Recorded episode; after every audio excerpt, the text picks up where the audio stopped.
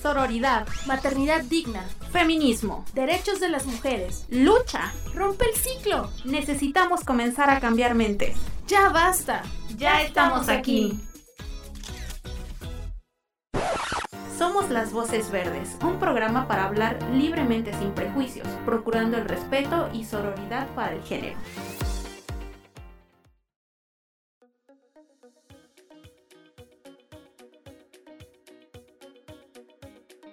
Hola, bienvenidas al podcast de las Voces Verdes. Ya es el último capítulo de estos 33 que ya tenemos en esta tercera temporada. Mi nombre es Cire, me encuentro con mis compañeras.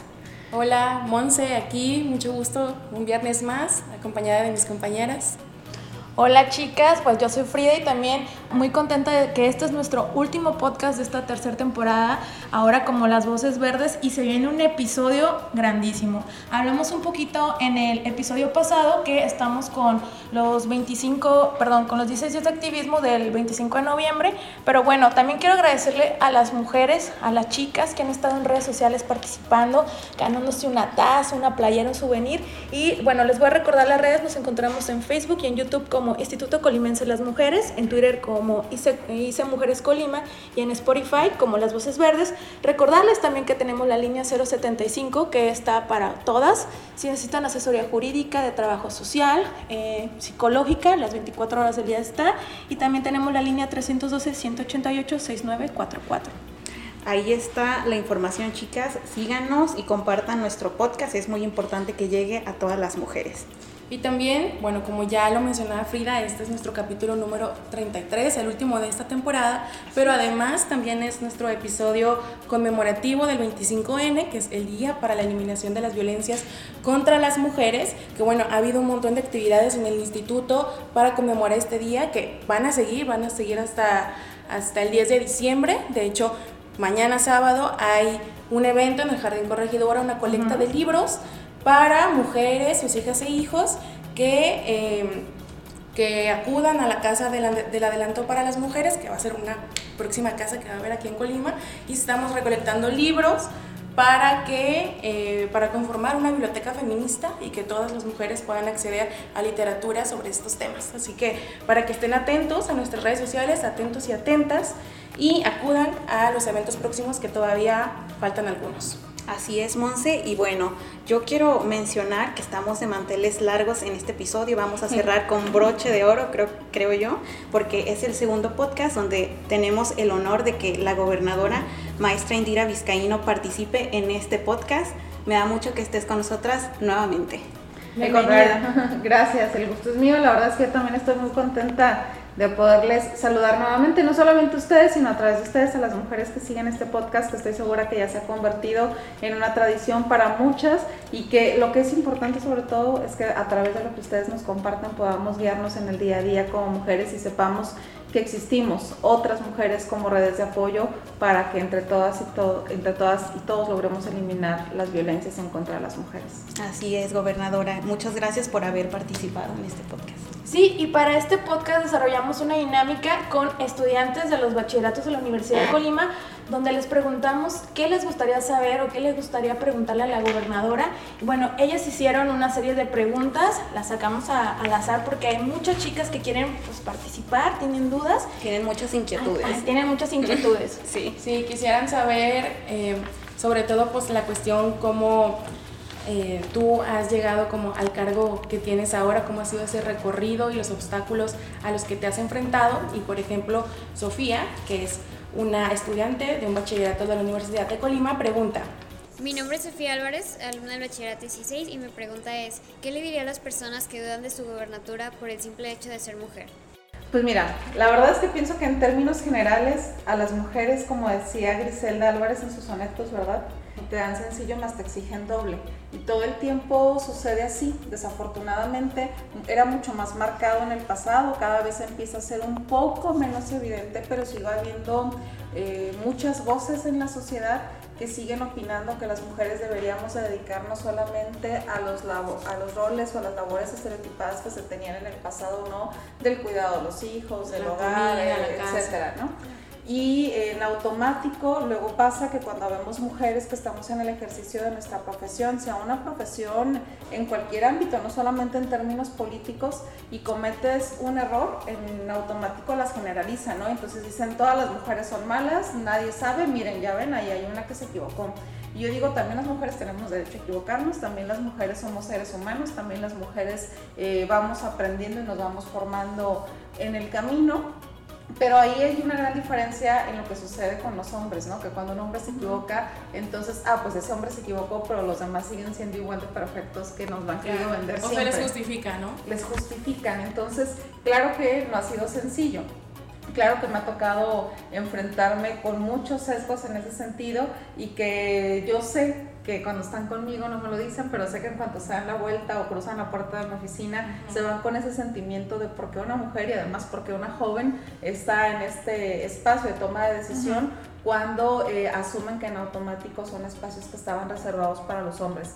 Y eso es natural que lo piensen por la manera en la que habíamos venido eh, viviendo la dinámica política en nuestro país, no solo en nuestro estado, pero no es normal que lo piensen en la medida que las nuevas generaciones estamos eh, tomando los espacios, estamos luchando, porque es una lucha permanente por eh, generar las condiciones para que las mujeres estemos en igualdad de eh, número que lo que representamos en la sociedad en todos los espacios de toma de decisiones y en todas las profesiones habidas y por haber y en todos los desempeños de la vida pública y privada habidos y por haber. Eh, en el caso mío, pues sí soy la segunda mujer gobernadora de Colima, pero la primera fue hace 42 años a nivel nacional.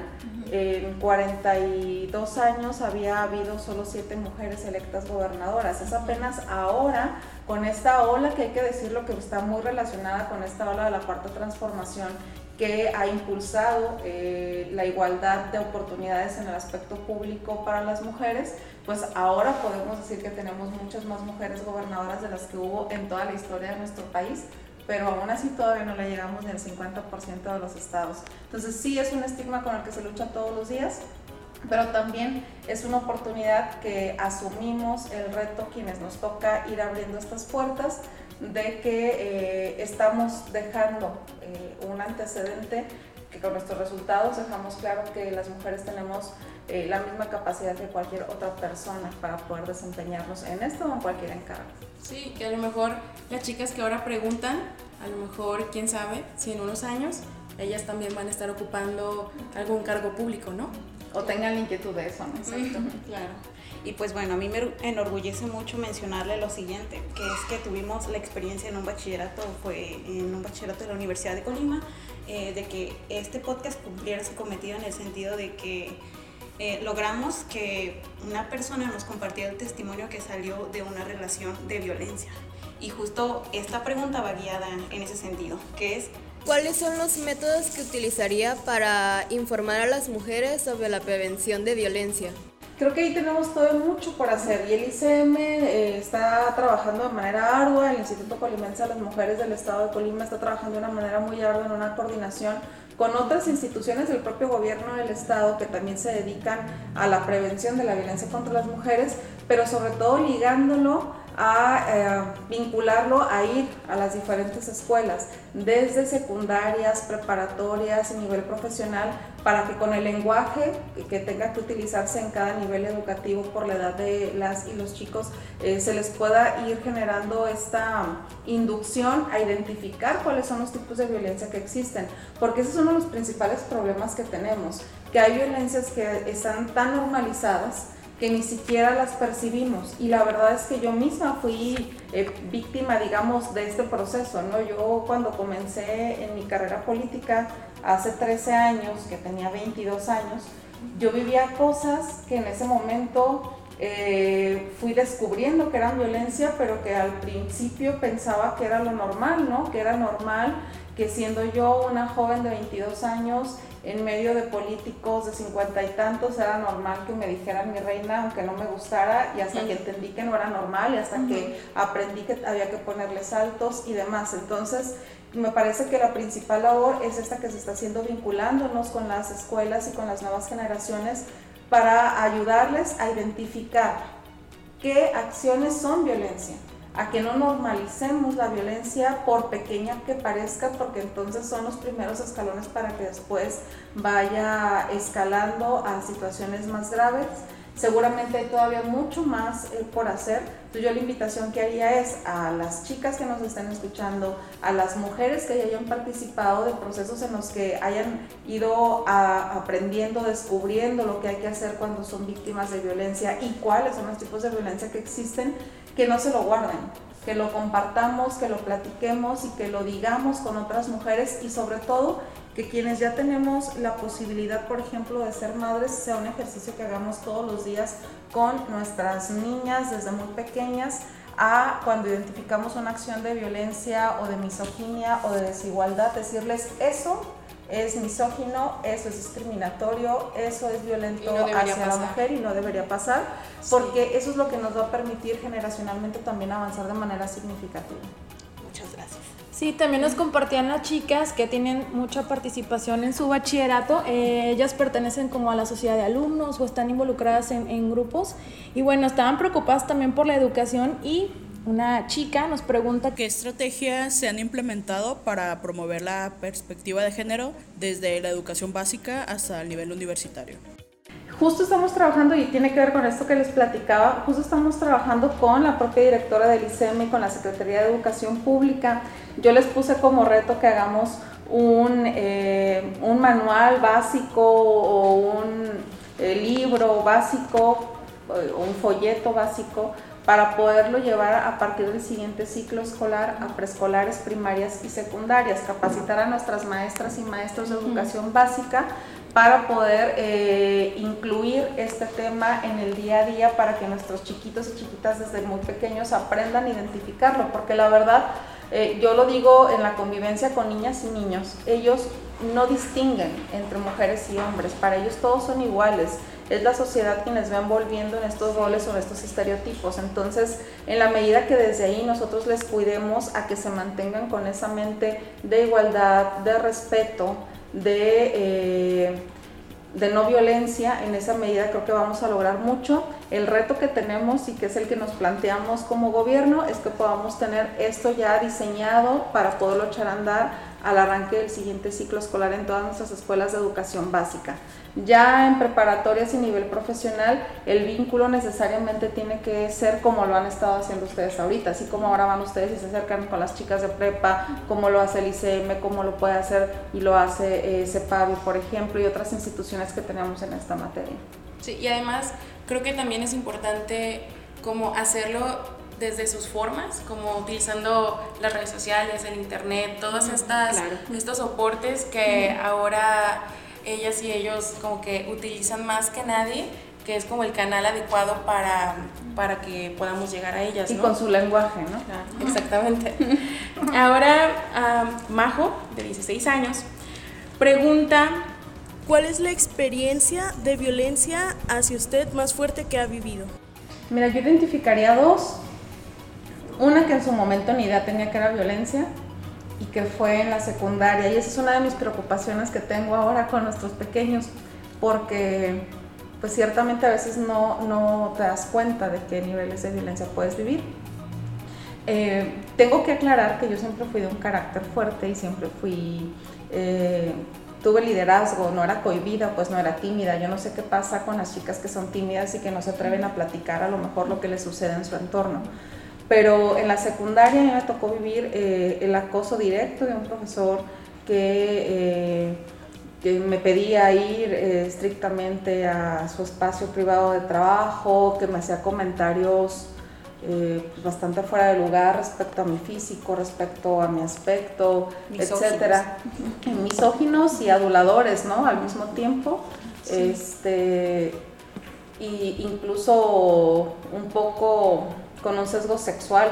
Sí, sí, sí. Eh, la verdad es que para mí en ese momento pues simple era, simplemente era como intentar alejarme pero no era yo consciente de la gravedad del tema. Eso yo no lo entendí sino hasta muchos años después. Ya ahora, con, ya que tenía 25, 26 años, fui consciente de lo grave que era el tipo de comentarios, el tipo de eh, acercamientos que él intentaba tener conmigo, aunque debo de dejar claro que jamás hubo un acercamiento físico como tal o eh, un tocamiento y demás. Eh, eso para mí sí fue un, pues un momento muy incómodo, ¿no? De estas etapas que aunque a mí me encantaba ir a la escuela, luego era, ay, por favor, que no me vaya a llamar el profesor fulanito. Y ya, aunque parezca extraño, ya recientemente, eso fue hace algún par de años, que me tocó vivir la experiencia con un funcionario y pues si les estoy diciendo que eso un par de años, yo ya había sido diputada, yo ya estaba activamente en la política, ya había sido presidenta municipal, ya incluso eh, figuraba como candidata a la, o precandidata a la gobernatura en Colima, etc. Y, y eso es lo que me pone a pensar qué sucede con estos tipos, con su entorno inmediato, con las mujeres que dependen económicamente de ellos en el tema laboral, por ejemplo, y demás, ¿no? que tuve un par de reuniones con comentarios un poco, pues igual, ¿no? Este, aduladores y demás, que, que además son profesionales, pues, porque son profesionales de suerte que te hacen comentarios que si tú les dices, oye, te estás equivocando, te dicen, no, la que te estás equivocando eres tú, yo nunca te quise decir eso. Eh, son profesionales porque cuidan cómo siempre te dicen las cosas para hacer, hacerte sentir, o cuidarse ellos, hacerte sentir que la que está malinterpretándolos eres tú pero el límite llegó cuando al despedirme en una de esas reuniones, eh, él hace por besarme en la boca. Mi reacción, y ya con 30 años, es, fue quitarlo y salirme. Y pensar, este, ya entendió. Tiempo después yo me rehusaba a tener que volverme a reunir con él, pero por temas laborales tenía que hacerlo, me volví a reunir con él y volvió a suceder y en esa segunda ocasión eh, dije, oye, pues, te estás confundiendo, no sé qué, me pidió disculpas, yo dije, ya entendió, pero hubo una tercera ocasión. Entonces, a partir de ahí yo digo, eh, si eso sucede conmigo, que le pongo altos, que sabe que hay condiciones en las que nos estamos hablando de tú a tú, no me imagino qué sucede con los otros entornos. Afortunadamente es un funcionario que ya no está eh, y que me da mucho gusto que así sea, porque eh, al final del día todo influye en el desarrollo armónico de, de, las mujeres en el aspecto laboral y por eso yo aprovecharía el platicarles esto para insistir que en este gobierno vamos a tener, a tener tolerancia cero hacia cualquier tipo de violencia hacia las mujeres cualquier tipo de acoso, sea laboral, psicológico, patrimonial, económico, social, eh, perdón, emocional eh, o sexual, porque está a veces tan normalizado que hay quienes tienden a justificarlo y nosotros no vamos a hacer eso. En este gobierno, en primer lugar, porque creo que tenemos la obligación de poner el ejemplo como gobierno, para que a partir de ahí en otras instituciones afuera, en las empresas privadas, en otros lugares, las mujeres sepan que tienen aliadas en este gobierno para actuar en consecuencia. Pues muchas gracias por ese respaldo. La siguiente pregunta viene de Mayra Puga del Bachillerato 16. Mi pregunta es, como mujer, ¿cuál es la situación más fuerte que se le ha presentado, ya sea conflicto, obstáculo o lo que sea? Pues es que además las mujeres enfrentamos obstáculos todo el tiempo, pues no todo el tiempo estamos eh, navegando un poco contracorriente. Yo te podría platicar, por ejemplo, cuando decidí ser candidata a presidenta municipal. Recordemos que yo inicié, siempre estaba en la izquierda, pero mi inicio en la política pues fue desde el PRD, que en ese momento todavía no existía Morena y demás, fue desde el PRD y cuando yo fui diputada federal fui plurinominal. ¿no? Entonces, eh, cuando fui diputada federal plurinominal eh, tenía 22 años. La Cámara de Diputados era un lugar lleno de hombres. En ese momento no había como ahora, que ahorita hay la mitad de mujeres ya en la Cámara de Diputados. En aquel momento no llegábamos, yo creo que ni al 20%.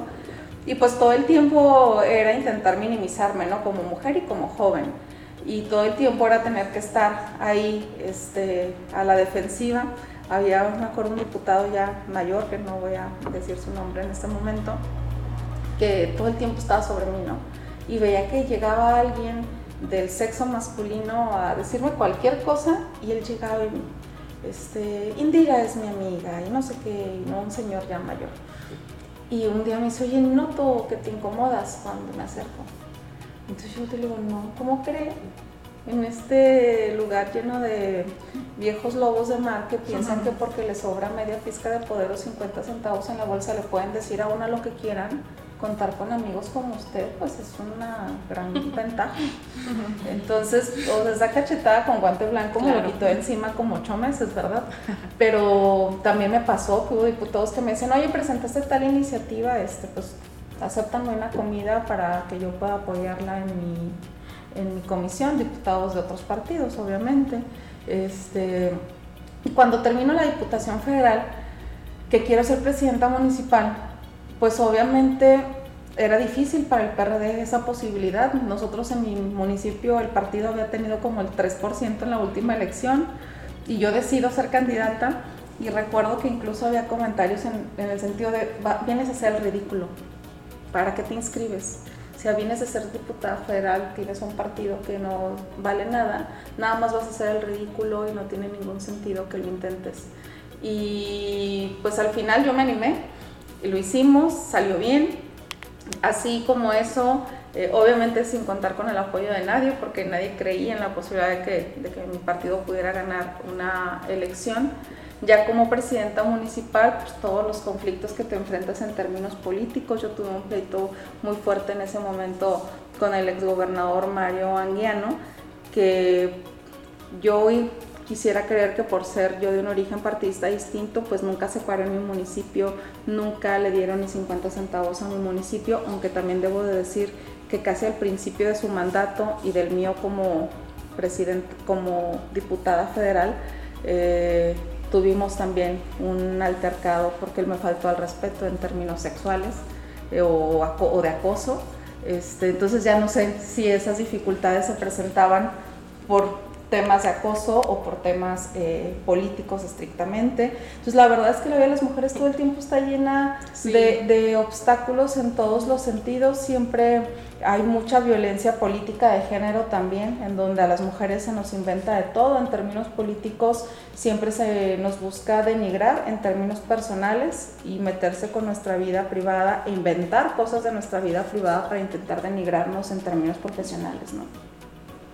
Así es, y sí, justo como siempre tenemos que como trabajar el doble para demostrar que somos aptas. Justo eh, en un foro que tuvimos con mujeres periodistas es lo que todo el tiempo estuvieron diciendo, que tenían que demostrar todo el tiempo que eran capaces y parece que en el ámbito de la política pues es igual, desgraciadamente. Es algo que mencionamos en un podcast pasado sobre la violencia política, que se juzgaba lo, que menciona, eh, su vida, su, vida personal, su vida personal, la cuestión estética, ajá, también el, si se equivocaban, uy, eran juzgadas con doble filo. ¿Por qué? Porque ser mujer no te puedes equivocar. A ver, el tema de la cuestión estética. Claro. O sea, por ser mujer, si eres joven y eres medianamente atractiva, en automático no tienes derecho a ascender profesionalmente en nada, menos en la política, porque entonces seguramente eh, tienes alguna relación con alguien. Y todo el mundo minimiza tus capacidades porque es en automático yo digo, ¿por qué eso no se hace con todas las mujeres en principio? Y por qué eso no se hace con los hombres. Exacto. O sea, ¿por qué si quien está al frente, en este caso una mujer en Colima, y hay un hombre que va ascendiendo por sus capacidades en un gobierno, a ese nunca se le juzga de que, ah, porque seguramente tiene una relación personal, ¿verdad? Los hombres siempre ascienden por capacidades y las mujeres no. Entonces hay todavía mucho por hacer en ese sentido hasta que comprendamos que somos personas y que como personas somos exactamente iguales. Cometemos errores, sí, pero también tenemos el desarrollo de nuestras capacidades en todos los aspectos. Y bueno, Indira, para terminar, porque se nos ha acabado el tiempo, por último, quisiéramos hacerte una pregunta relacionada un poco a lo que viene para Colima. Sabemos que se ha aprobado la ley de menstruación digna recientemente y en unos días va a ser el primer aniversario de la despenalización del aborto en Colima. Estamos muy contentas por eso también. Y entonces, eh, por último, la pregunta que te haríamos sería, eh, pues, que le dijeras más bien a las colimenses qué viene para Colima en cuanto a derechos de las mujeres y en cuanto a beneficios para ellas y cómo, cómo ves el futuro para las colimenses.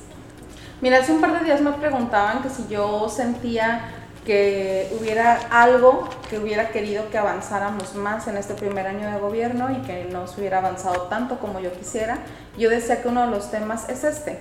Y entiendo que no es un asunto que depende solamente de mí, de un primer año de gobierno, sino de todo un proceso que tenemos que vivir, pero yo de verdad deseo en el fondo de mi corazón que avancemos a pasos acelerados. Es decir, si este lograr la igualdad eh, pensamos que nos va a llevar dos generaciones, pues hagamos nosotras lo que nos corresponda para que en vez de que sean dos sea una para que acortemos esa brecha con lo que podamos ir avanzando en incidir en prevención en las, en las futuras generaciones y en las presentes, a comprender que eh, las, las, violencias no deben normalizarse. Eh, yo creo que ese es uno de los principales retos que tenemos en este 2023. Y lo otro es seguirnos ganando la confianza de las mujeres. La verdad es que este año hemos visto un incremento muy significativo de la confianza que las mujeres están teniendo al gobierno estatal, llámese ICM, llámese Fiscalía General del Estado, etcétera, para denunciar acciones de violencia, para denunciar circunstancias de violencia que viven en su entorno. Y a mí no me preocupa que me digan, oye, se están incrementando las denuncias. A mí lo que me preocupa es que realmente ese incremento de las denuncias lo que refleje sea un incremento de la confianza para decírnoslo que está sucediendo a su alrededor, pero también eh, un incremento de la posibilidad de las instituciones de resolver esas problemáticas de violencia que a lo mejor vamos a venir a romper círculos que tienen años eh, sucediendo al interior de los núcleos familiares o de las parejas. Hay muchos retos hacia adelante, sí, pero hemos avanzado de manera significativa con la instalación, por ejemplo, de las unidades de género en cada una de las dependencias del gobierno estatal, porque pues el buen juez por su casa tiene que empezar, ¿verdad? Si no somos ejemplo en casa, ¿cómo queremos replicar hacia afuera? Pero por otra parte, traemos proyectos muy específicos como este que les decía de poder llevar este manual o esta capacitación desde las primeras infancias sobre los temas de igualdad a partir del siguiente ciclo escolar.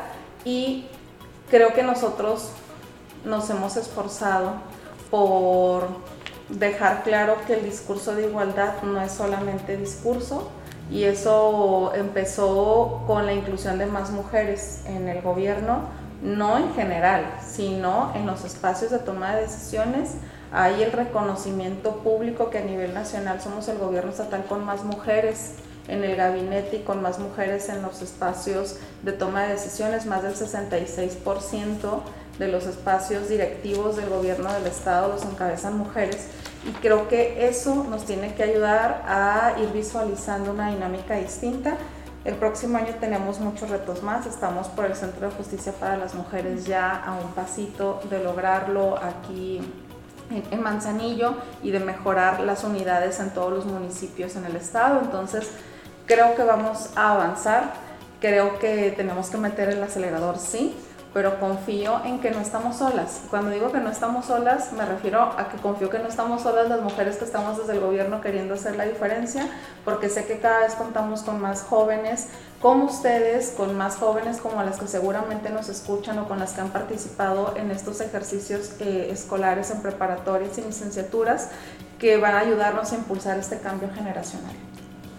Pues le agradecemos, te agradecemos, Edira, por haber estado en esta emisión de Las Luces Verdes y vamos a cerrar con esta frase que pues ya nos bautizó en esta tercera temporada. Recuerden, hermanas, si mi voz se paga, que las ustedes retiemblen, somos las voces. Las, voces verdes.